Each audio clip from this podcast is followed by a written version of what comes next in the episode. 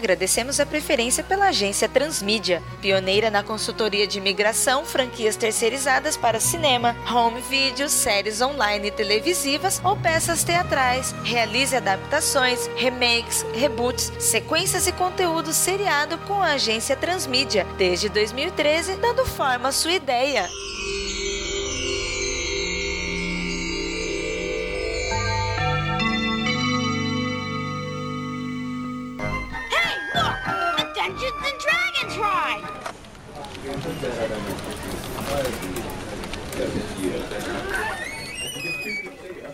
Bom dia, senhores. Bom dia. Bom dia. Não vamos nos demorar muito aqui porque a gente vai continuar na nossa parte de nostalgia, né? Eu sou o Vitor Hugo Mota, faço parte do departamento de criação aqui da Transmídia. Vocês já trabalharam comigo em outros projetos. Bem, então eu sou aqui o Andrei Fernandes, do departamento de produção. O Leno Correio, departamento de fontes e pesquisa. Excelente, pessoal. Então vamos dar uma olhadinha nesse job chegou uma indicação pro pessoal da TSR, pessoal Wizards of the Coast e tudo mais, querem fazer uma sequência, né, um sequel do Caverna do Dragão com a gente. Só que eles não querem filme, eles não querem seriado, não querem minissérie, não querem jogo, eles querem fazer uma nova animação e dessa vez numa pegada mais mangá. Interessante. Eu acho que a gente pode arrebentar com uma nova animação, pegada de anime estilo Record of Lodoss War. Tem outros desenhos que tem uma pegada mais épica, mais medieval, fantástica. Então acho que isso pode pode pegar bem pro nosso serviço. E o cliente está colocando um bom investimento nisso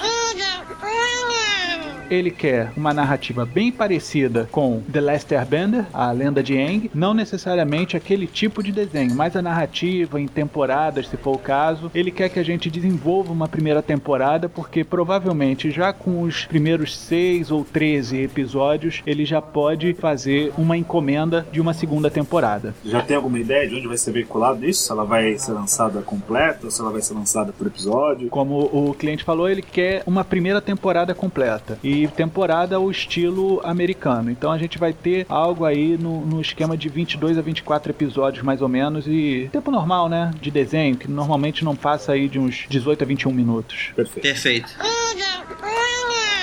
Vamos tentar pegar alguns elementos, se for o caso, do próprio Dungeons and Dragons, né, do RPG. Mas não muita coisa, tanto que a gente teve no jogo Baldur's Gate citações ao próprio Hank e ao Bob. E alguns personagens que surgiram durante o desenho eram parte do próprio cenário de Greyhawk, que era muita coisa dele, inspiração do desenho. É, então, se a gente quiser realmente fazer como o nosso contratante está pedindo, a gente vai ter que, com toda certeza, isso vai ser a nossa maior dificuldade, tentar ver essa coxa de retalho que é o mundo mundo do desenho original do Caverna do Dragão, que é lotado de referências, mas não tem assim um mundo específico que já tenha sido utilizado no jogo, como você mesmo está falando, né? Uhum. Então eu acho que nesse primeiro momento a gente pode tentar definir exatamente como é que vai ser esse mundo, né? Porque por mais que ele talvez não tenha sido tão elaborado, tão bem abordado no primeiro, é de total importância que para alguma coisa mais épica, mais aventuresca e que não fique só preso em episódios separados, mas que tenha uma continuidade, a gente precisa de uma história que siga, que influencie o mundo de alguma forma forma, né? E esse mundo precisa funcionar de alguma forma. Concordo contigo. Eu tenho até umas ideias aqui que podem ajudar bastante nisso daqui. Tiamat, você encontrou seu mestre. Então aqui todo mundo assistiu Caverna do Dragão, né? Iniciado em 1983, muitos aqui nem são nascidos na época, né? Já tem 31 anos de desenho, porém ele está sempre presente na nossa vida e a gente já conhece algumas passagens. Então não vai ser difícil a gente fazer algumas referências. Acho importante a gente fazer referências ao próprio desenho, algumas passagens ou detalhes que houveram durante durante o seu andamento na televisão. Primeiramente, eu acho que a gente deve saber o que, que aconteceu no último episódio, que é o que o cliente quer, algo que se passe após Hacking, o 28º episódio da série Caverna do Dragão. Vocês sim, têm sim. ideia do que aconteceu? Eu sei mais ou menos por cima, mas eu já tenho até uma ideia que a gente pode já contornar esse problema do último episódio, né, que ele nunca foi ao ar, né, e ao mesmo tempo, se a gente quiser dar uma continuidade, bem, de qualquer forma, acho que a gente precisa deixar claro o que é esse episódio antes de gente começar? Eu acho que a gente pode sintetizar basicamente numa ideia, né? Que é o seguinte: cada um tem a sua forma de pensar, a sua equipe, como conduzir. A gente tem dois líderes sempre em xeque nesse grupo, que é o Eric e o Hank. Sim, sim, sim. Né? E a gente chega a um final que é uma jornada para você salvar um grande guerreiro valoroso que foi o Vingador na sua época, que ele é filho, sim, do Mestre dos Magos e que finalmente os garotos têm a chance de voltar para a Terra que eles tanto queriam ao fim do episódio. Só que fica aquela. Vai ou não vai? Should I stay or should I go?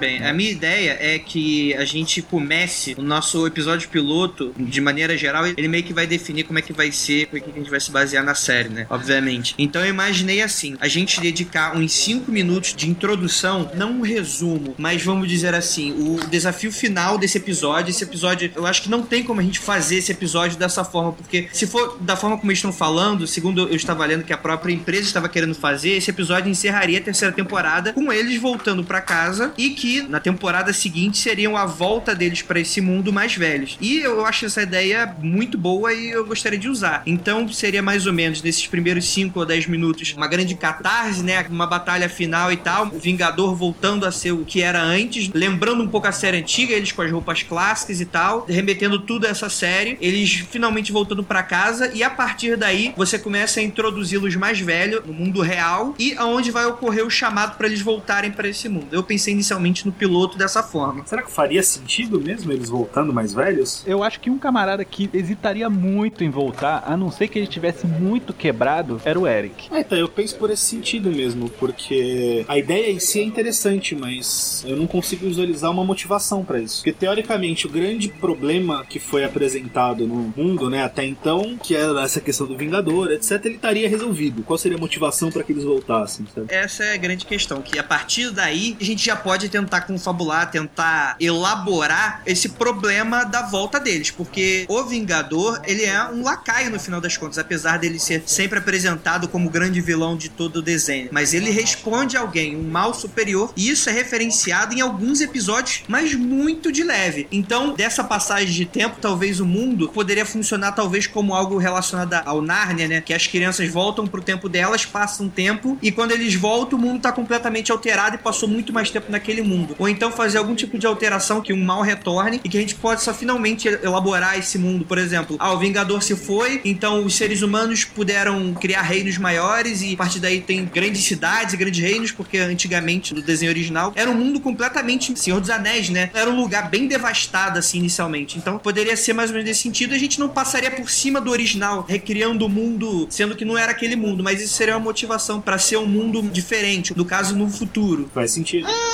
妈妈。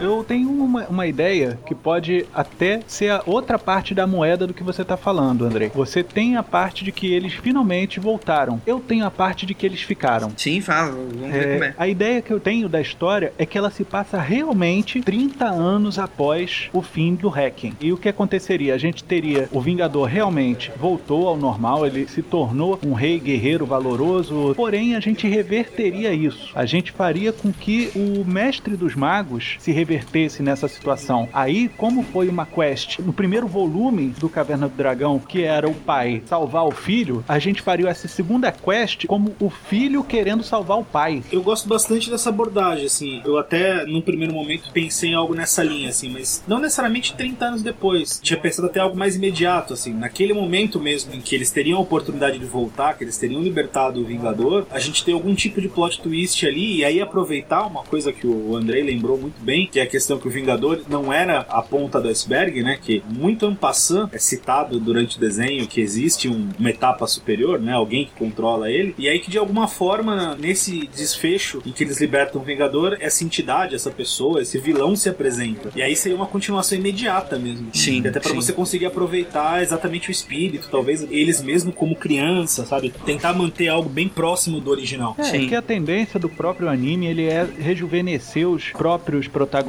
né? Eu penso do lado mais velho que o que que o cara normalmente tem depois de mais velho, ele não tem muita coisa pra realizar, ele quer voltar aos tempos de alegria que ele tinha, né? Os tempos de jovialidade. Ele, porra, é agora, é isso que eu posso ter de volta, eu posso reviver o que eu tive de tão bom na minha época, né? A minha, minhas aventuras, a minha jovialidade. Pode ser tanto no- na forma deles estando na Terra e não terem mais nada o que fazer aqui e assim aceitarem o chamado de volta, ou lá, como eu tinha uma ideia de que cada um seguiu pro rumo, Sim. sabe? O, o Hank ele teria ficado com os Cloud Bears, que aqui ficou chamado Ursinhos Amigos, né? E aí a gente teria o Eric, por exemplo, ele estaria comandando a galera lá das Feras do Pântano, que tinham ele como um rei. O Presto ele se tornaria o novo mestre dos magos, tal qual aquele Carmelengo no Anjos e Demônios. O Bob seria responsável por zelar pelo Vale dos Unicórnios, porque ele estava toda hora sendo procurado, né? Tendo aquele vale invadido pelo Kelleck, que queria os chifres. Aí também tem a ideia da Sheila tá na Cidadela das Sombras, que ela teria assumido o posto da Karina, que era irmã do Vingador, ela aparece num episódio. E a Diana, ela estaria junto com a galera lá das Crianças Perdidas e o Alfor, que era uma galera que diziam que eram extraterrestres, que eles tinham uma nave que ia fazer uma viagem intergaláctica Sim. ou planescape em geral. A minha ideia era a gente fazer um mal que fosse além do reino, né? Eles chamam de o reino, que extrapolasse Greyhawk, que ele fosse no Planescape, que ele pudesse trafegar entre os planos. Tanto que tem um episódio da terceira temporada, se eu não me engano, é o primeiro, que é o. aquele que não deve ser mencionado. Eu não tô falando do Voldemort.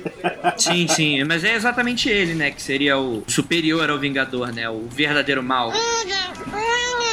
acho que com o que você falou me veio uma coisa em mente assim que pode ser produtiva. De repente a gente aproveitar um, por exemplo, no final, parte do grupo voltasse, parte do grupo ficasse, e aí de repente pelo fato deles terem cruzado essa linha, voltado para Terra, isso daria uma abertura para que no futuro acontecesse isso que você disse, assim, sabe? Daquele mal que antes era restrito àquela realidade, pudesse chegar num outro plano. E aí aqueles que ficaram, de certa forma, iriam pedir ajuda para os que foram. É uma forma de você reunir o grupo e dar uma motivação para eles. Eu acho bom, acho que que seria um meio termo, né, André? É, seria. Você, primeiramente, não descartando ainda a hipótese deles ficarem 30 anos. No caso, quando eles ficam 30 anos, eles envelhecem ou eles permanecem como criança por algum tipo de maldição, algo nesse sentido. Eles Mas envelhecem. Você fala no reino. No reino, né? No caso, é deles ficando no reino e ficando 30 anos, como você tinha mente sugerido, né? É, o tempo ele se comporta de maneira diferente no próprio reino, né? Sim. A gente não sabe exatamente como é que ele se comportaria com os garotos. Eu não vi eles envelhecendo em nenhum momento. A gente pode realmente realmente abordar até que eles não envelhecessem tanto, mas quem ficou na Terra envelhecesse, porque aí a gente teria um apelo de quem voltou do reino para convocar os amigos na Terra para voltar e salvar e toda a missão poderia até encarar isso como um sonho, né? E até mesmo um devaneio, poxa, eles ainda estão jovens. Será Sim. que a gente teria como voltar e recuperar isso daí? Porque eu fui um fudido desde que eu voltei pra Terra. Tipo Lost, sabe? Uhum. Quando eles voltaram da ilha, a vida deles foi uma merda. E só valia a pena para eles se eles voltassem pra ilha ilha, que a ilha não tinha ainda acabado com eles, assim como o reino ainda não acabou com quem foi para lá. É, eu gosto bastante dessa ideia. Eu sugiro que você não cite Lost, porque as lendas urbanas, elas eu, convergem eu acho que, final. Eu acho que isso, inclusive, Andrei, até reforça, cara, porque o pessoal em Lost fazia, pô, isso é Caverna do Dragão, é Caverna do Dragão. Acho que pode ser até um easter egg engraçadinho, até citar Lost, virar e falar alguma coisa do tipo, peraí, o que, que vocês estão fazendo aqui, ó? Você tem que voltar pro reino. Eu não vou voltar voltar pra ilha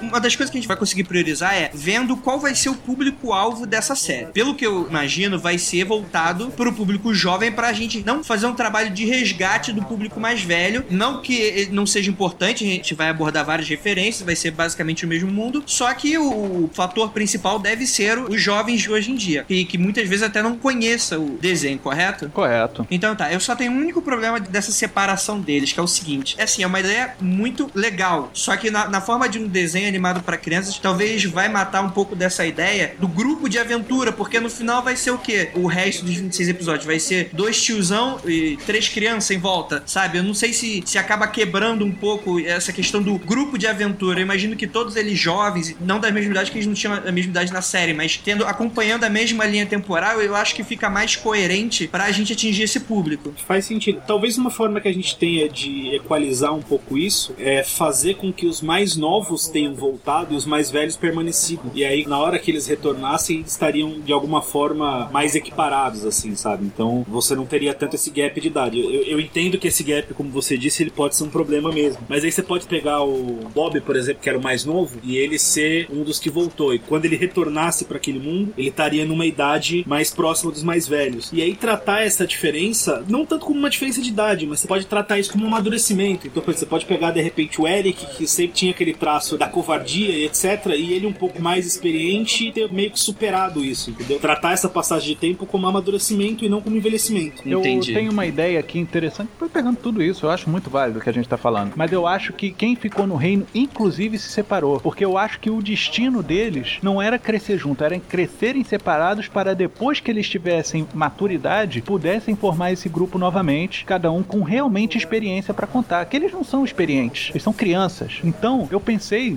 num local onde realmente o Hank ele fosse um ranger, né, um guarda da floresta, né, um guardião, a gente fizesse o Eric como um rei, porque ele já era um herdeiro de um grande magnata aqui na Terra. Nada melhor do que você reforçar isso só que no reino. E ele tem todo o estilo de sangue azul, narizinho em pé.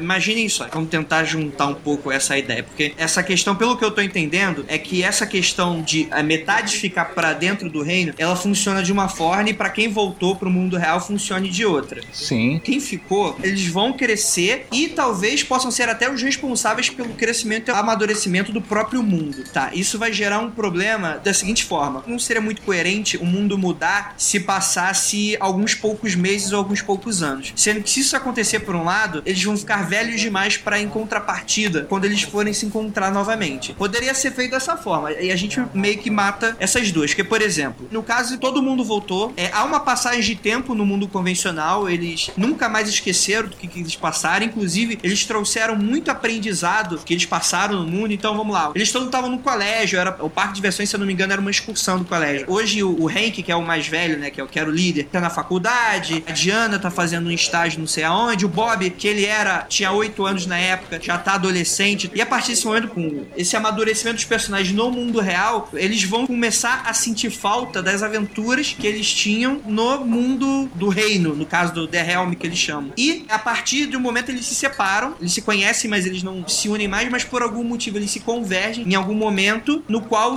aconteceria esse chamado e eles voltassem pro mundo. Eu tenho um probleminha, Andrei, porque é o seguinte: quando você tem gente do lado do reino que realmente tem a ver com você no lado da Terra, é muito mais fácil você conseguir convencer a pessoa a voltar. Ainda mais eu consigo ver o seguinte: o Presto não tem motivo nenhum para voltar. Ele sofria bullying, ele era o mais jovem e tudo mais, e ele gosta do negócio da magia e tudo mais. Eu consigo enxergar o Presto ficando, eu consigo imaginar o sacrifício de mandar o Bob de volta. A Sheila querer vir também. Imagino que quem voltasse nesse negócio seriam as duas garotas e o Bob. É, e eu acho interessante essa coisa de você ter alguém que Primeiro, pra dar continuidade à história daquele mundo, então cada um deles assumiria um papel importante em algum momento, em alguma região. Faria com que a gente conseguisse introduzir o que aconteceu mais fácil, porque você tem alguém ali vivendo o problema. E também a questão da motivação pros que voltaram. Você ter alguém ali que foi o companheiro de aventura nele, eu acho que gera motivação mais fácil. Você ter todo mundo retornando, eu acho que, primeiro, na hora que eles retornassem pro mundo de fantasia, talvez a motivação pra eles fazerem isso só pelo fato de, ah, queríamos reviver as aventuras, etc., fica uma coisa um pouco forçada. É, fica um pouco leviano. Nessa questão de, de reviver a aventura, no caso, pode haver um problema a gente cria e tal, mas eu tô falando assim, não que isso seja uma real motivação, mas você vê aquele tom melancólico e que, por mais que eles estejam bem no mundo real, no fundo eles sentem saudade daquelas aventuras. Não que isso vá ser um motivador principal, mas, por exemplo, olha só, gente, aquele mundo que a gente deixou pra trás, a gente saiu, deu uma merda, vocês não sabem o que aconteceu, a gente precisa voltar. E se é algo mais nesse sentido. Olha, eu acho que alguém deveria ficar, nem que fosse só o Presto. Porque alguém tem que ficar com a Uni, tá entendendo? Então, que seja o Bob. O Bob ele é o menor de, de todos, tem oito anos. Pode se passar alguns anos, sendo que no caso, não sei, a gente pode tentar ver como é que esse mundo vai reagir a isso. No caso, o Bob fica porque ele que é ligado realmente à Uni e ele é o que menos tem problema. Ele pode ficar tempo suficiente para que haja algum tipo de mudança, né? O Prestes já tem a mesma idade dos outros, no caso. Na verdade, o Presto ele é o mais novo depois do Bob, né? Ah, é? Outra coisa que eu ia te falar, cara. Imagina o problemaço que é chegar em casa e falar: Aí, pai, sabe o Bob, meu irmão? Pois é. Não voltou. Eu Ah, acho então, esse mas o não voltou. Presto, ele também funciona dessa Pois forma. é, cara, não. O grupo ficou desaparecido no mundo real. E aí? Eles voltaram, ficou faltando um. O que, que eles vão explicar? Mas isso até não é tão difícil de resolver se você colocar, por exemplo, que a passagem de tempo nos mundos são diferentes, sabe? Eles podem ter passado muito tempo de fantasia, mas de repente Tanto no é nosso verdade- mundo pode ter sido só uma tarde. O ou uma, mundo, lá, sabe? o mundo lá passa mais rápido, isso é uma verdade, Oleano, porque tem o um episódio que o Vingador vem pra Terra e simplesmente é a mesma noite do dia onde os garotos sumiram. É, de repente eles podem voltar no mesmo dia, assim, sabe? Eles se perderam da excursão da escola, ficaram a tarde toda fora e aí de repente eles retornam quando tá todo mundo voltando pro ônibus, sabe? Então na Terra foi só uma tarde, mas lá foram vários meses, etc. Eu acho legal tudo que a gente tá fazendo aqui. O porém dessa história toda é o seguinte: vocês querem levar para um lado da realidade? Se todo mundo voltar no exato momento em que eles voltarem, o pessoal vai perguntar onde eles estiveram. Vai perguntar o que aconteceu, porque eles passaram mais de uma noite fora. Porque se eu não me engano, esse episódio que o Vingador volta é lá pela segunda temporada. Então vamos contar que já passaram dois dias. Onde vocês estiveram? Aí não conta. E outra, Bob é criança, tal, vai ter acompanhamento psicológico. No mínimo, todo mundo vai parar num sanatório ou acompanhamento psiquiátrico. Isso é o menor dos problemas, porque a partir desse momento todo mundo voltou. Porque pelo que eu lembro desse episódio, que ele- eles voltam na segunda temporada em um curto período de tempo, eu não lembro de ser realmente a mesma noite. Eu lembro que o parque já tá fechado e isso poderia acontecer em outra noite. Por exemplo, pode ter passado dois anos e eles foram, voltaram pro parque e ele tava fechado, tava de noite. Foi só uma coincidência estarem de noite. Eu não lembro de alguma coisa de ah, foi no mesmo dia. Ou tem alguma coisa relacionada a isso no episódio. Não, não, eu vi que inclusive o brinquedo tá interditado, né? Sim. A gente vai fazer uma pegada estilo fogo no céu, porque se acontecer no estilo fogo no céu que eles voltam do nada, vários períodos de tempo depois, as pessoas vão querer saber o que aconteceu com eles. E se você for dizer que eles vão fazer uma pegada estilo Jack, olha, a gente tem que salvar, né, manter a salvo quem tá na ilha, ou seja, quem tá no reino. Não vamos falar nada, vamos contar a mesma história. Que história eles vão contar? A gente entrou ali e se perdeu, sabe? A história que eu pensei deles no reino cortaria esse vínculo com a Terra. Aí não seria um negócio deles voltarem. Pode ser que isso desagrade o cliente, porque eu acho que ele quer uma conclusão pra isso. Então, Uhum. porque essa questão deles voltarem, eu acho que ela é necessária porque você tem ali o ponto de exclamação e fala: olha, a série acabou aqui. A partir de agora, a gente tem outra coisa. Porque a partir do momento do Vingador, pra mim seria mais forçado ainda ser uma continuação direta daquele episódio. Pra mim, precisa haver uma passagem de tempo pra gente ver o que tudo aquilo que eles fizeram no passado há mais de 20 anos, não que se passou dentro da história há 20 anos, mas no caso, nos nossos 20 anos atrás, o que aconteceu? Simplesmente chegou aí, ó, beleza. Próximo episódio, como se tivesse tudo acontecendo de novo. Isso não cabe nessa história, não tem como. A gente precisa dar um ponto final do que aconteceu antes e continuar depois. Por isso que essa questão da pequena passagem de tempo e da mudança no mundo, pra gente também ter a facilidade de criar ele melhor, a gente pode falar que as coisas mudaram a partir dali, fica bem mais fácil pra gente. Eu acho que é muito mais fácil você dar uma desculpa quando todo mundo voltou junto do que eu dar uma desculpa do que três voltaram junto e dois continuam desaparecidos. Ficaria muito mais forçado você tentar explicar uma situação dessa. Eu acho que daria pra resolver isso, falei, com uma passagem de tempo ser separada, assim, eu não vejo tanto problema. Como a gente tá falando de um desenho que é de fantasia, a gente não precisa ter tanto compromisso, assim, digamos, com a realidade. Um desenho de fantasia do brinquedo pra dentro. Do brinquedo pra fora é tudo realidade. A gente trabalha com uma realidade social comum dos Estados Unidos de 80 e pouquinho e aí depois de um tempo, não sei se a gente vai chegar à década de 90, não sei. Eles vão ter que voltar, vão ter que ter motivação. Mas eu duvido que o Eric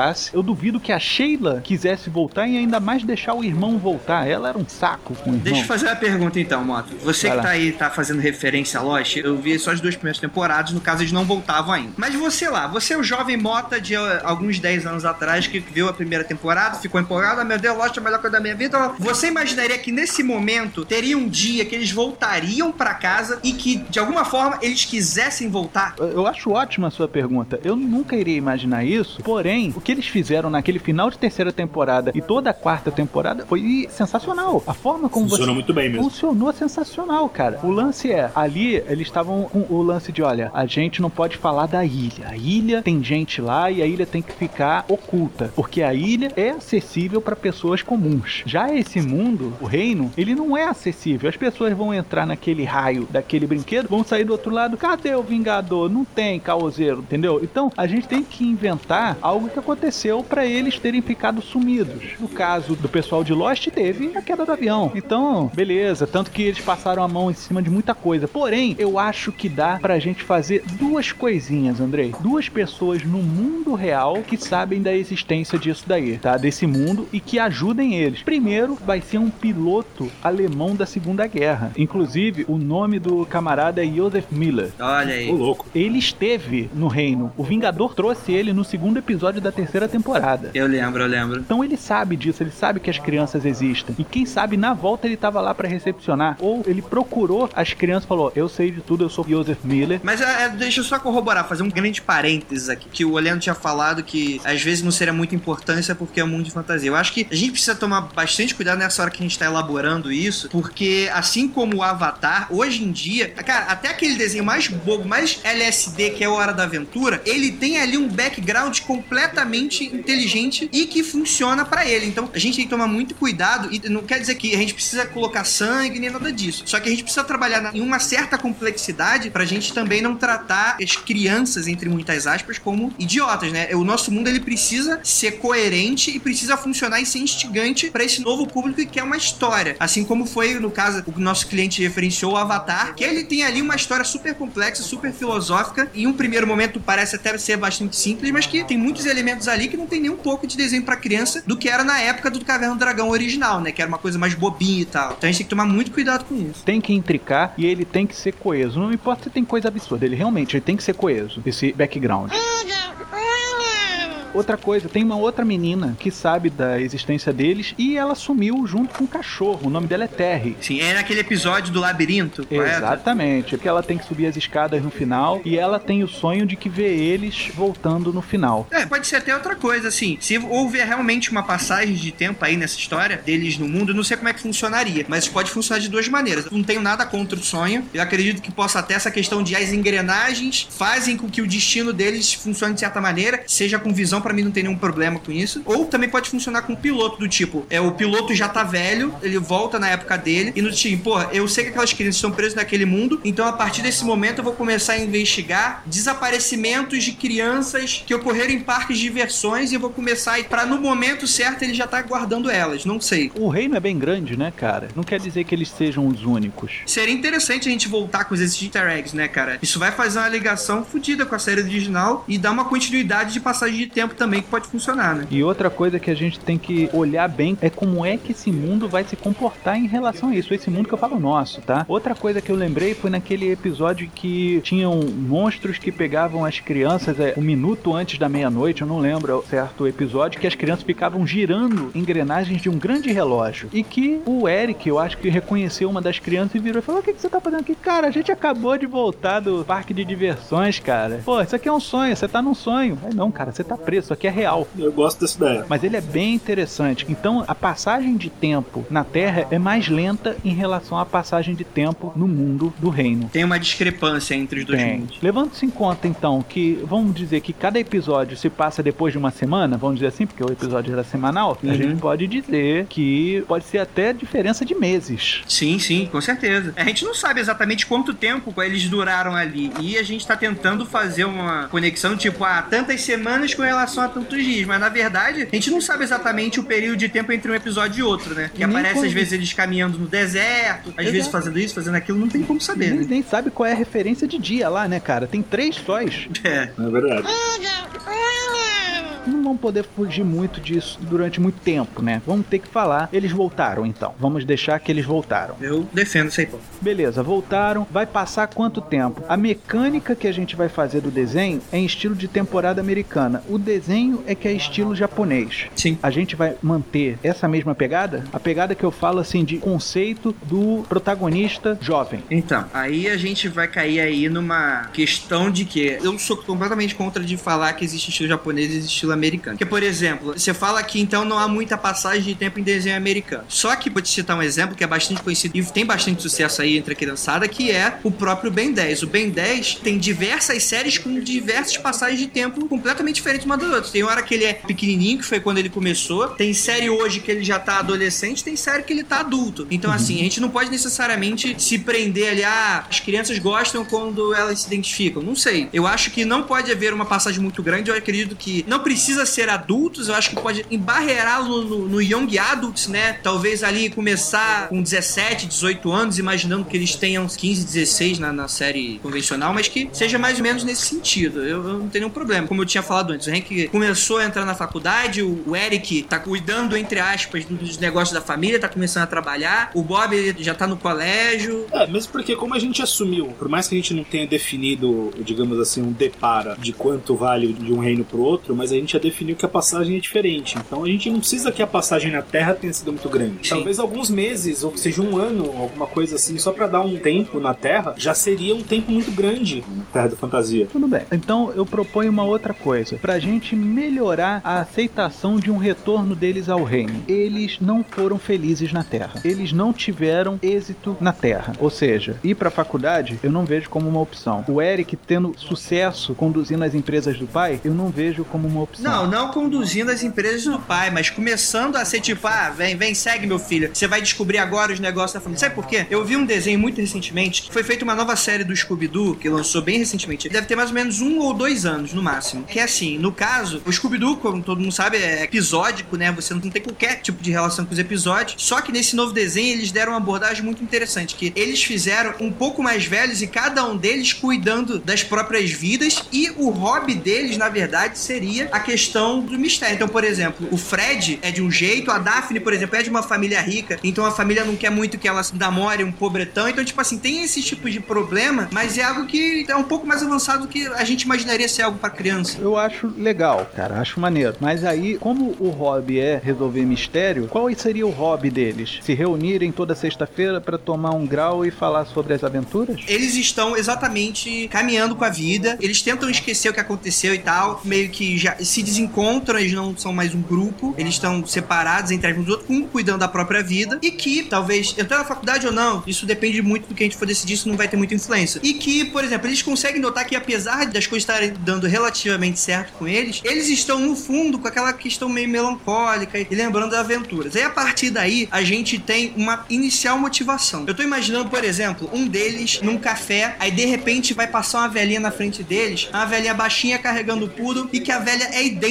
ao mestre dos magos. Só que a pessoa, um dos garotos, não consegue saber se é verdade ou não, e tipo, fica curioso e segue. Aí corta a cena, aí tem outro garoto e apresenta um professor ou qualquer coisa assim, ou passa um cara varrendo a rua e o cara é parecido com o mestre dos magos, aí outro segue. Aí de certa forma eles vão e de repente se encontram, meio que nessa busca. Aí quando há uma revelação de talvez uma possível volta. É, eu tinha pensado em algo mais imediato. Se a gente fosse realmente fazer uma passagem de tempo, sei lá, uma reunião da escola de ex-alunos, alguma coisa assim. Mas eu gostei da ideia do André. O único problema dela é que geralmente, nos Estados Unidos pelo menos, acontece um pouco mais tarde, eles já estão mais adultos. Eu não sei se é dessa forma, mais ou menos. Por exemplo, do American Pie Reunion é 10 anos depois de eles terem terminado a escola. Você até tem reuniões que não precisam de uma passagem de tempo tão grande, mas elas acontecem muito por turmas. E eles não necessariamente eram da mesma turma, porque eles eram de idades diferentes. Então, Então, mas se, por exemplo, você tem razão. Mas eu gostei da tua ideia, assim, tem um certo charme, tem um certo apelo. Eu não descarto a possibilidade também, é, sem querer forçar a barra, mas, por exemplo, a questão do sonho da garota lá que o Mota tinha sugerido anteriormente. Eu não vejo nenhum problema de engrenagens cósmicas e no final das contas o desenho for falar sobre uma questão mais filosofia do tipo, ah, o destino é inexorável. Então, se eles estão destinados a voltar, vai acontecer de tudo pra eles voltarem. Não precisa nem ver os mestres dos magos, sei lá. O cachorro fugiu, o outro saiu correndo, no final eles se juntam e de repente eles encontram a passagem e voltam pro mundo, sabe? Eu nem acho isso tão forçado.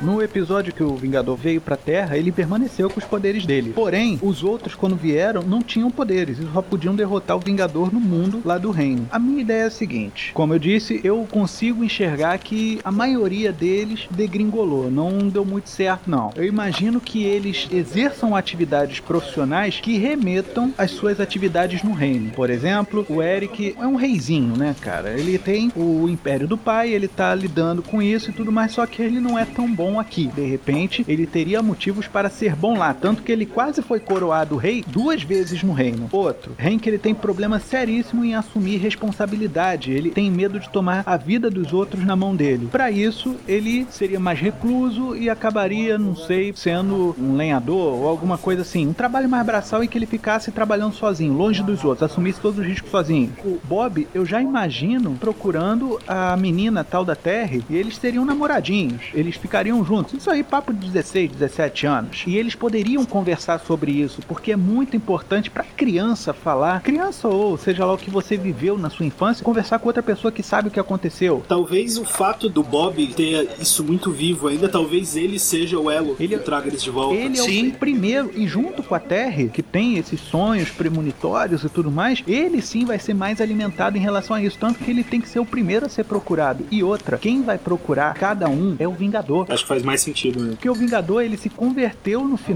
E eu resgataria aquela ideia de um mal maior ser o mestre dos magos, com os poderes que ele tem. Então ele voltaria. Gente, eu sei que eu tô em débito com vocês pelo que vocês fizeram comigo, mas eu preciso que vocês me ajudem a salvar o meu pai. E ele ir procurar cada um desses. E outra, a ideia de alguém ter lucrado com isso e ter motivos para voltar seria o Presto, que ele poderia ter desenvolvido um RPG baseado naquele mundo. Ué, seria sensacional. Eu acho que fica um link com o material do cliente, no caso, o próprio RPG dele, e tem um motivo para ele querer voltar para fazer novas edições, que ele tá indo na verdade lá para pegar novas ideias, para novas aventuras, novas criaturas e voltar para Terra e dividir isso com os outros sem parecer um maluco.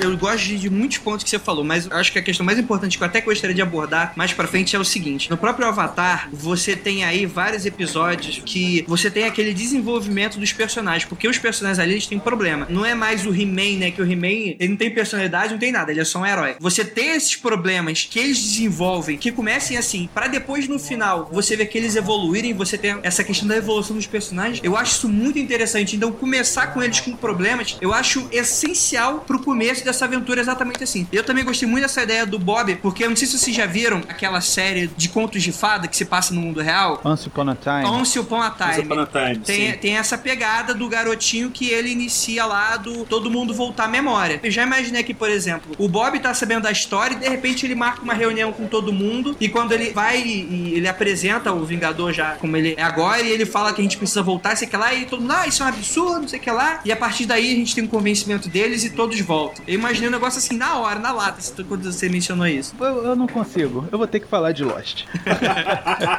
o Bob é o Jack. O Vingador é o Loki, sabe? Vocês têm que voltar pra ajudar. E os outros são os reclusos da ideia. Porque, cara, The Oceanic Six. Quantas crianças voltam? Seis? Mas aí, por exemplo, o Vingador, no caso, a partir desse momento, ele se tornaria o Dungeon Master Ele, da parada. ele faria daria o as missões. Dungeon Master, isso. Então ele ele não vai participar diretamente das aventuras. Diretamente que eu falo. Ele vai aparecer várias vezes e tal. Pode até ajudar vez ou outra. Mas ele é o mestre dos magos dessa nova, correto? Uhum. Então eu imagino que, na verdade, talvez seria interessante colocar alguém dentro do grupo dúbio, que talvez não necessariamente seja contra a essa volta, mas que no mundo em si, quando estiver na hora das aventuras, tem uma característica, uma personalidade dúbia. Você não sabe se ele tá agindo pro bem ou pro mal, ou se ele quer voltar pra casa. Tipo, a maioria dos desenhos japoneses tem alguém assim. É o Sasuke, é qualquer um. Até no Digimon tem um personagem que ele é mais mesquinho, vamos dizer, entre aspas. Talvez seja bom você dar esse contraponto dentro do próprio grupo deles. Aí eu te digo, André. Quem já foi mestre dos magos desse grupo? Ah, Eric, com certeza. O Eric é tudo isso que você tá falando. Exato. Apesar que pelo background que a gente conversou aqui, faria muito sentido o Presto, né? Pelo background que a gente falou. Sim. Até porque, Porque o Eric. na medida em que ele tá fazendo um RPG, ele tá indo lá por um interesse próprio, etc. Sim. Não tem tão necessariamente assim essa lealdade com o grupo.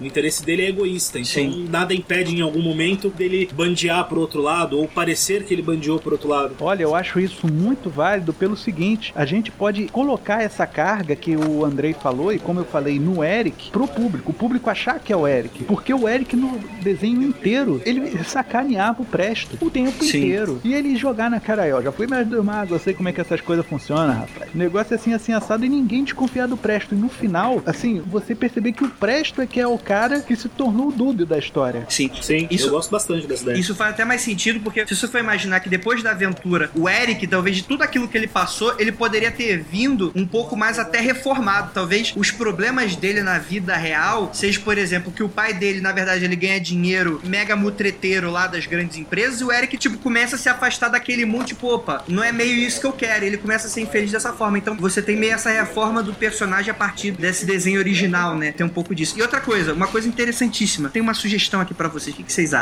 Vou colocar um personagem a mais no grupo deles. E o que, que vocês acham desse personagem ser essa garota que é a namoradinha do Bob? Ah, mas eu não tenho dúvida, eu já tava contando É, eu- com ela. é, depois do preâmbulo aí que o Motoku montou, eu também tava contando com ela. já. Sim, sim. Ela ser uma, tipo, a nova integrante com uma nova arma e tal. Ser, tipo, o novo olhar do público, né? O personagem orelha, vamos dizer Exato. assim. A gente precisa do personagem orelha. Isso aí é fato. Sim.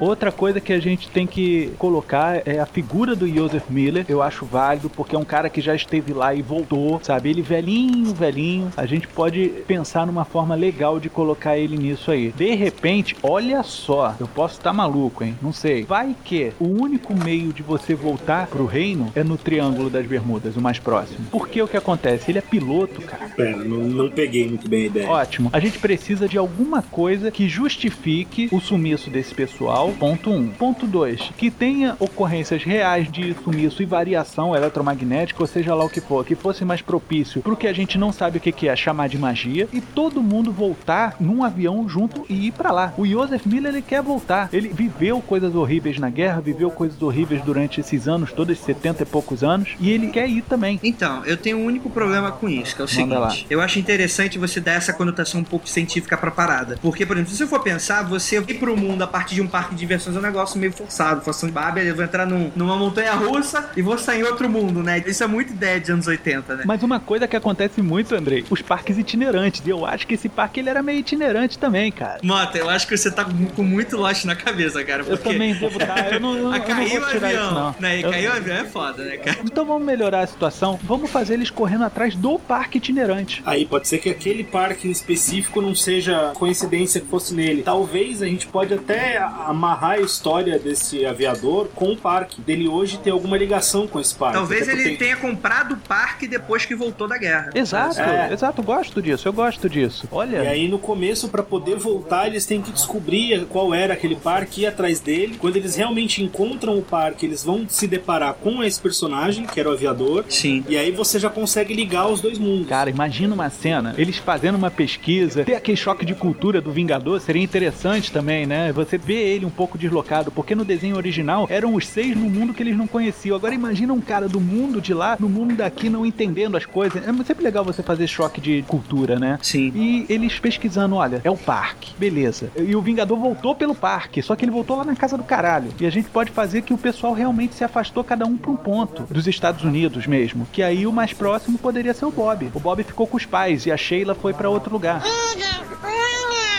Me veio uma ideia muito maluca na cabeça agora. Me dizem o que vocês acham dela. E se por algum motivo, tratando essa ideia de que o parque é um parque especial e etc, e aproveitando o personagem do aviador. Quando o aviador teve no mundo de fantasia, o Vingador ainda era, digamos assim, o vilão. E se por algum motivo o Vingador tivesse vindo pedir ajuda e ele hoje fosse, sei lá, prisioneiro desse aviador que hoje é dono do parque? Olha, cara, eu acho legal, mas só que eu acho que a gente vai estar colocando uma trama mais na Terra que eu acho que atrasaria a ida deles pro outro mundo. Eu acho que colocar esse aviador como o dono do parque e tudo mais, ele dando esse apoio, eu acho que daria até uma morte digna pra ele, que ele era um cara legal, né? No desenho ele era É. um cara maneiro, entendeu? E Faz sentido, e- faz sentido. Eu acho que daria uma morte ou uma pós-vida interessante pra ele, sabe? Eu acho que seria digno. O que eu imagino é o seguinte: o Vingador chegou no último dia do parque e ele foi e encontrou o Bob e a Terry de algum jeito. E quando eles vão lá fazendo a coleta do pessoal, chamando todo mundo pra voltar, tem que voltar, vão voltar pro parque. Cadê o parque? Foi embora junto com aquele cara lá do Quero Ser Grande, né? Aquele parque itinerante que tinha. Foi embora. E aí eles têm que descobrir quem é o dono. Eles fuçam, procuram alvará e não sei o que e descobrem. Joseph Miller, esse nome não me é estranho. E até que eles chegam num episódio, encontram ele no final e falam: Senhor Joseph Miller, olha, vocês não imaginam o quanto tempo eu tô esperando vocês. O parque já poderia estar fechado. Aí eles encontram o cara, tipo, fechando a corrente do portão do parque. Aí ele se lembra, ele liga o parque todo só pra eles andarem de novo no carrinho de montanha russa. É isso mesmo, Andrei. Porque eu, eu, É, eu fico. considerando que um desenho tem 20 minutos e a gente não vai poder perder muitos episódios pra desenrolar isso. É, mas eu, que eu tô pensando na narrativa cinematográfica, tá entendendo? Que você tem toda a catarse de desenvolvimento da história e você encontra o cara e o cara conta a história da vida, o negócio. Não, não, tem que ser objetivo, Andrei, tá certo, é isso mesmo.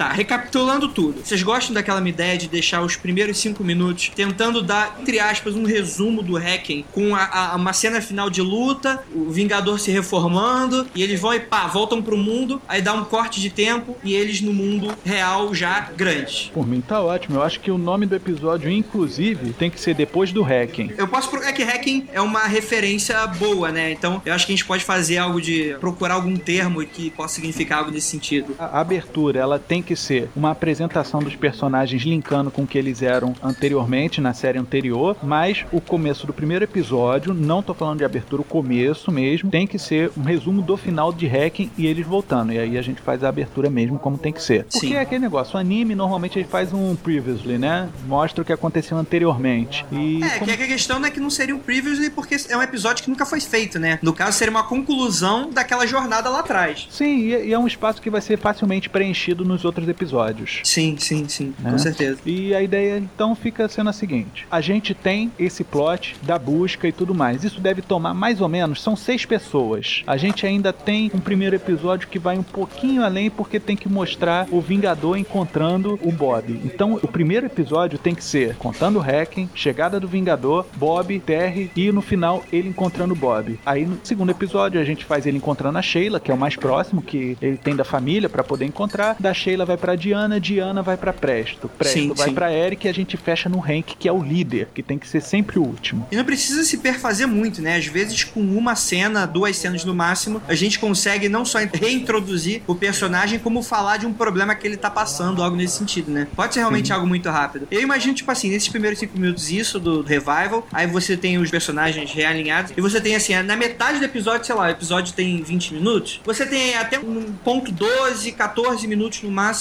eles têm a volta pro mundo e você tem um, curto período de tempo pra apresentar um pequeno problema, porque se vocês forem lembrar do Avatar, o episódio piloto do Avatar, ele não tem uma finalização. Você tem, na verdade, são dois episódios. Você tem um primeiro, aí como é que acaba? Acaba com o Zuko aparecendo e raptando todo mundo, só que termina com eles raptados. No caso, o Aang é raptado. Isso só vai concluir no episódio seguinte, no episódio 2. Então a gente meio que pode fazer isso pra dar meio que uma estendida né, nisso que a gente tá querendo fazer. né? É, mas aí o que eu acho que pode pegar um pouquinho, André, é que se a gente estender demais, a gente vai demorar pra partir pra ação fantástica que todo mundo quer ver no Caverna do Dragão. Não, né? então, mas, mas a partir daí, assim, ah, o Zuko surgiu, não sei nem for um minuto isso acontece no primeiro episódio, mas seria o momento em que eles voltam pro mundo e de repente, uma coisa bem nostálgica, eles surgem e já aparece a Tiamat, no caso, né? Sim, Voando por cima e tá, tipo, a gente voltou e termina, ele sobe, Eu, lógico. go- eu gosto das ideias, das ilusões que você colocou, tipo do Mestre dos Magos e tal, que a gente tem que fazer referências do mundo de lá no mundo de cá. Eu acho Sim. que, inclusive, os problemas que as pessoas estão vivendo nos seus convívios atuais na sociedade humana tem que fazer referência a episódios que existiram no primeiro volume, né? Sim. Do Caverna do Dragão. Tanto que a gente vai ter a Terra, que vai ser uma referência àquele labirinto e tudo mais. Não ao labirinto, mas às questões do episódio. Aí no Sim. da Sheila, a gente já pode colocar ela um pouco mais reticente em relação ao Vingador, né? Achar que ele tá querendo corromper o irmão, mas só que aí ela lembra, não, ele é bom, mas pô, a irmã dele também era. E lembra do episódio dela com a Carrina, né? Que era a irmã do Vingador que manipulou todo mundo querendo roubar os poderes dele, né? Que Sim. ela é a outra metade do chifre do Vingador, né? Que é o que dizem. Aí faz referência a esse episódio, aí vai pro episódio da Diana, faz referência ao filho do astrólogo, né? Que ela era É apaixonada apaixonada pelo Kossar, né? Que era o garoto lá, e ela é filha de um astrólogo também. É interessante fazer esse link. Aí a gente vai pro episódio do Presto, que ele é um cara que vive num local isolado, tal qual aquele castelo do Merlin. Você lembra que ele tinha que ficar o resto Sim. da vida lá? Sim, sim. Aí ele é um cara difícil de se acessar, mas só que é por causa de dinheiro mesmo. Sei lá, a gente vê, a gente vai transformar mais tarde ele num cara bem egoísta, né? Bem diferente do que ele era naquele mundo. E ele teria sido uma pessoa muito melhor se tivesse ficado naquele mundo. Não teria mudado a moral dele. Tanto que Sim. ele tá querendo voltar pra trazer coisa e ganhar dinheiro com isso. Não, vamos ver se é dinheiro ou se realmente é afirmação, né? Porque ele sempre sofreu É uma muito. motivação pessoal, independente de qualquer É que egoísta, seja. né? Não nem entrar muito nesse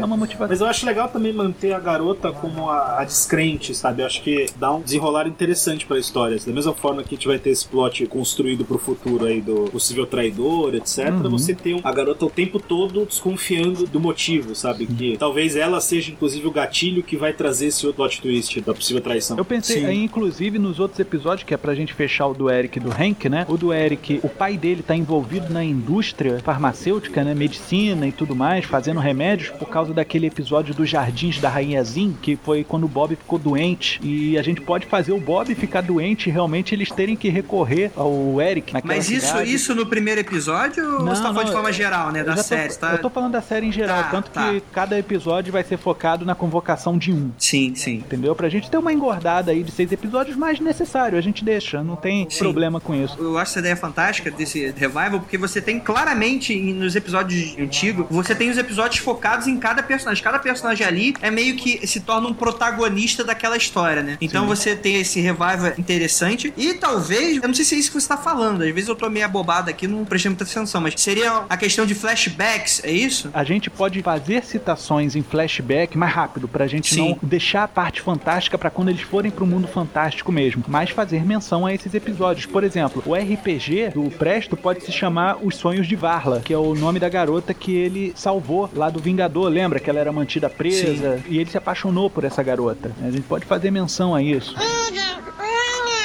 Como é que vai ser esse mundo? O reino, o que, que, que se tornou? Se o reino já era ruim com o Vingador e ele não tinha o poder do Mestre dos Magos, imagina com o Mestre dos Magos sendo o novo Vingador. É, eu imagino algo bem caótico, assim, bem decadente. Então, mas é que essa primeira série já é algo bem caótico e decadente. Tem como ficar mais caótico e decadente? Tem, cara. Uma parada totalmente undead, cara. Que na verdade, na, na série original, ele é decadente, mas assim, ele é abandonado. Agora, o, o que eu imagino para essa nova abordagem seja algo decadente mesmo, sabe? Tipo, Entendi. fazendo um paralelo meio Mordor, sabe? Sim, eu não, não. Eu, eu, pra mim dá pra fazer com, com, toda certeza, cara. Eu sou fã de Dark Souls, pra mim, filha. Quanto mais depravado, melhor. A questão é que até quão sombrio a gente vai tornar esse mundo, né? A gente tem que fazer uma forma também que não pode ficar muito punk o negócio. Tanto é que eu acho que a gente tem que colocar como se fossem generais, entre aspas, que trabalhem pro Mestre dos Magos. Ele ser o cara que manda em tudo ali. Inclusive acima daquele que não deve ser mencionado. Será? É porque eu imagino essa relação meio que assim assim, beleza, o Vingador deixou de ser do mal, então meio que a influência maligna desse cara passou a ser em cima do Mestre dos Magos, e o Mestre dos Magos passou a se corromper. E a partir daí corromper o mundo. Eu também concordo que o Mestre dos Magos tem que ter alguém em cima dele, porque senão não faria muito sentido, porque você faz tudo aquilo para salvar o seu filho. Aí quando você realmente consegue salvar o seu filho, você simplesmente se vira contra ele, é, sabe? É, e tu começa a trabalhar coisa... com o cara que ele trabalhava antes. Não tem problema, sentido. a gente pode fazer inclusive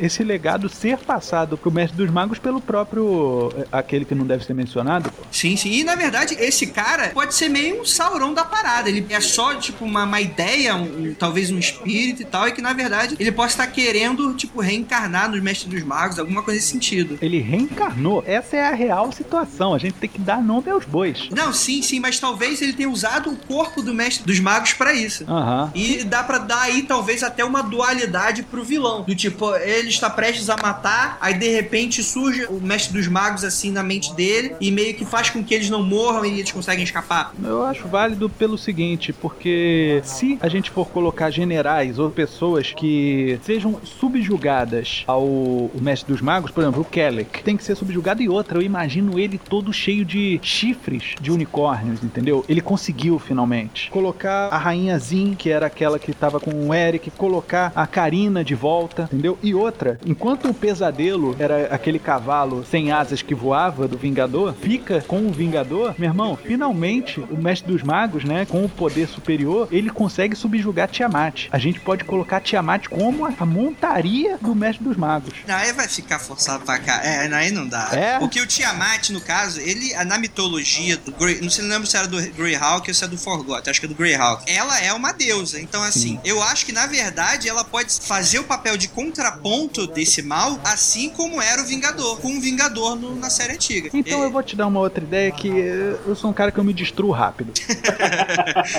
e se a aversão do Vingador por Tiamat era na verdade porque o Vingador e Tiamat tinham alguma coisa? Cara, isso é assustador. O que, que você tá tentando sugerir com isso? É. Cara, Tiamat ela assume forma humana várias vezes na, na própria mitologia babilônica. A mitologia babilônica já não tem mais muito a ver depois, isso é só o nome que pego, né? Não tem é? muito a ver. É, é o seu ah. nome. Na verdade, assim, eu tomaria bastante cuidado para mexer com certas coisas, tipo a Tiamat, acho que ela tem que ser aquele. Deus Ex Machina. Porque senão a gente começa a levar a coisa para um nível de poder muito grande. Pois é. E que você coloca o, o grupo principal como secundário. Tem um desnível de poder muito grande, entendeu? Talvez só o Vingador e talvez só ele fosse capaz de aguentar a bronca, entendeu? Então talvez eu colocaria ela como uma barreira a ser transposta, mas de uma forma mais inteligente, sabe? Quer dizer que você não usaria muito de arma, é mais a tua cabeça. O pessoal tem que voltar pro cemitério dos dragões e pegar as armas de volta. E é lá que Tiamat vive. Sim, é, pode é, ser. Então, aí faz sentido. Mas é interessante ele ser um elemento pouco usado. Se não, filho, vira, vira carne de vaca, né? Não, é qualquer concordo. Dragon Ball Z. Aí pode ser que mais pro final, quando todas as legiões, né, todo mundo for fazer o ataque final no desenho, até Tiamat venha participar. É interessante. Só como último recurso.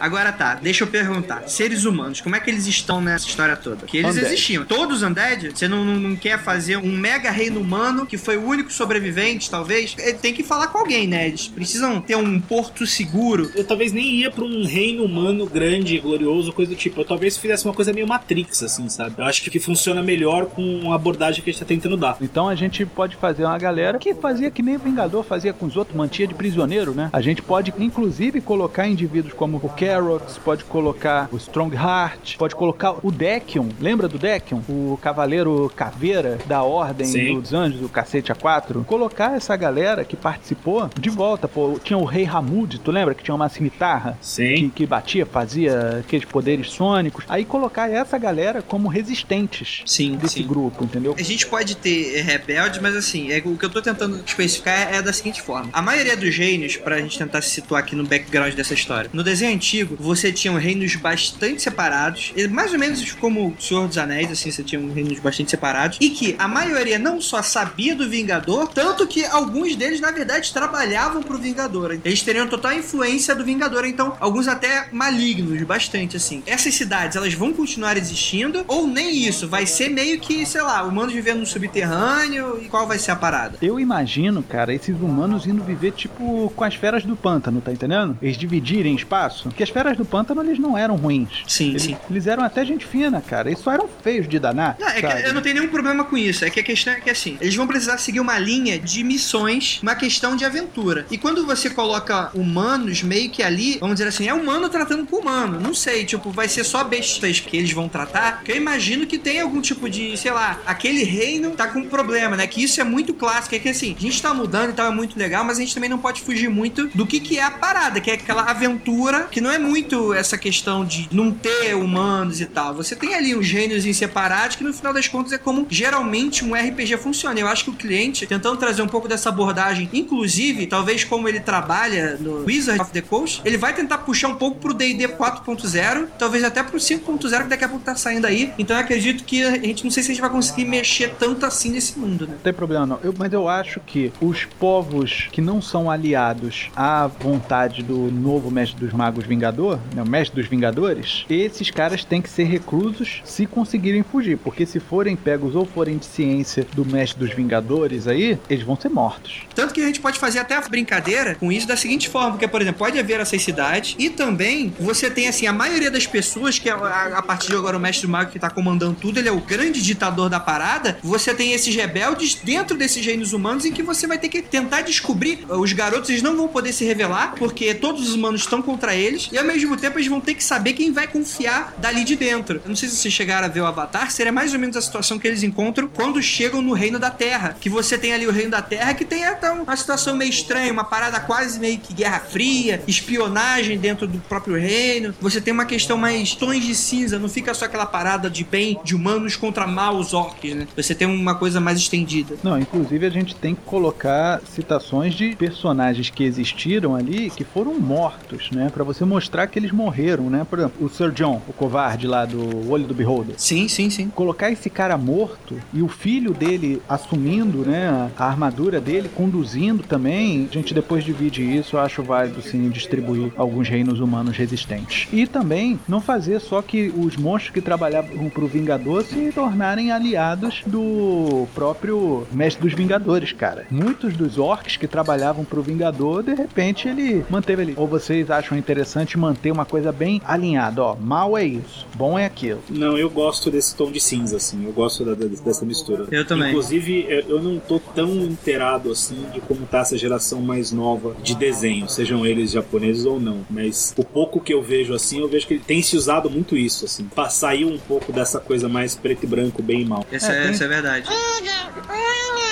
Seis episódios a gente sabe como é que acontecem. Sete se a gente for contar com o do Joseph Miller. Agora a gente tem que saber o que vai acontecer nos outros 15. Eu preciso saber não exatamente o que que a gente vai desenvolver, mas a que ponto a gente vai chegar no final da primeira temporada para ter um gancho para a segunda. Eu gosto muito da ideia que o Andrei falou lá atrás, dessa dualidade do Mestre dos Magos. De repente, terminar uma primeira temporada com um confronto direto entre eles, onde ficaria muito claro o problema de uma diferença de poder que eles não conseguiriam lidar, eles não conseguiriam enfrentar o Mestre dos Magos, mas que na hora H ali que eles morreriam, um rastro de humanidade dele, até pelo fato dele ser controlado, etc., fizesse com que ele vacilasse e eles conseguissem fugir. E aí essa fuga daria uma abertura para a segunda temporada, onde eles teriam que arrumar ferramentas ou para conseguir equiparar o poder do Mestre dos Magos ou para conseguir diminuir o poder dele e tornar ele uma ameaça que seja possível de ser enfrentada. Sim. Pode ser, inclusive, ser feito esse combate, entre aspas, final, no próprio Cemitério dos Dragões, que já é uma, uma área bem icônica, a gente pode usar ela, como foi usada já anteriormente pra luta com o Vingador. É, talvez até o fato de ser o mesmo local, alguma coisa Sim. que lembre, sabe? Talvez repetir uma cena, ou de repente o túmulo lá, a tumba onde ficava o Vingador, alguma coisa que seja similar lá à primeira abordagem, que faça com que desperte ali um traço de humanidade no Mestre dos Magos e que dê a oportunidade pra eles fugirem. Mas que fique bem claro, assim, que eles não têm poder suficiente pra enfrentar ele, assim, sabe? Pra dar o gancho da segunda temporada. Falou, não, na força não vai ser. Então, ou a gente vai ter que enfraquecê-lo, ou a gente vai ter que se fortalecer. E aí a gente tem o gancho pra próxima temporada. Temos que ver uma, uma forma simples deles conseguirem fugir, né? De estarem. Ah, porra, claro, o baú da Zamora, cara. Você pode ter aí, né, nesse caso, nesse confronto final, ela pode surgir, né? Do e tipo. fazer ele lembrar da humanidade dele. Sim. E no final ela morre e talvez isso seja uma motivação pra segunda temporada. Ótimo. Gosto da ideia. Beleza, baú da Zandora. Não tenho nenhum mestre.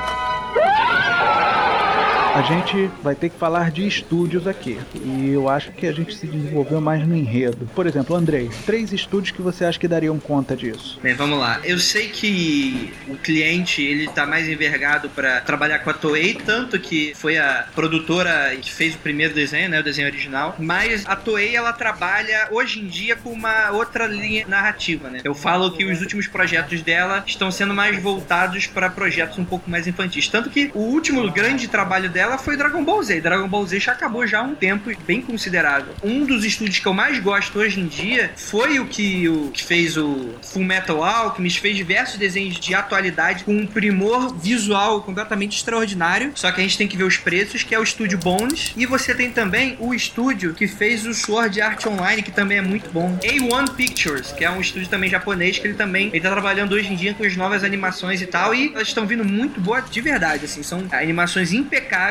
E é isso. Tenho esses dois estúdios pra indicar.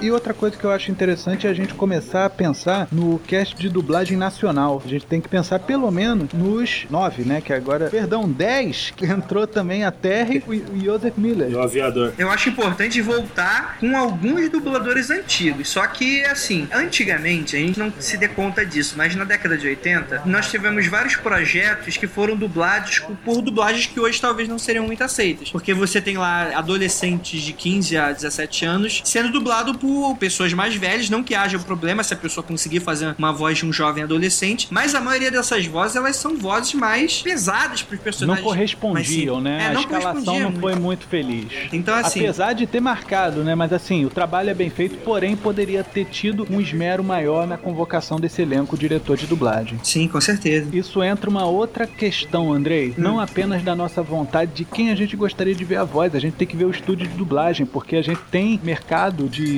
estúdios, tanto no Rio quanto em São Paulo, muito efetivos, e é difícil você trazer um dublador de outro estado para vir dublar numa outra casa. Eu acho que a gente deveria primeiro fechar a casa de dublagem para depois fechar o elenco, né, o casting em si. E a gente viu nas próprias Tartarugas Ninja, que teve recente um remake, que ele foi totalmente dublado em São Paulo, e o original do desenho que todo mundo conhece foi dublado no Rio de Janeiro. Então a gente tem que definir qual vai ser o estúdio e outra. Mesmo sendo carioca e adorando os dubladores aqui do Rio de Janeiro, a gente sabe que a excelência de dublagem em anime é em São Paulo. O pessoal já tem a expertise disso. Então acho válido a gente mandar isso para São Paulo. Eu acho correto. Então a gente tem que ver qual é a que tem mais funcionalidade na dublagem de animes em São Paulo. Então vamos procurar qual é a que tem a maior carta e a gente ap- apresenta isso pro cliente e apresenta as vozes de sugestão pro diretor de dublagem escalar. Mas a Tá. gente deixa isso pra gente ver depois, vamos trocar e-mails entre nós aqui, a gente chega num consenso pra gente apresentar essas possibilidades de voz. Lembrando que cada um tem a opção de cada um dar a sua alternativa. Então o cliente não vai ter voz faltando, né? Sim, sim, sim. I am Dungeon Master, your guide in the realm of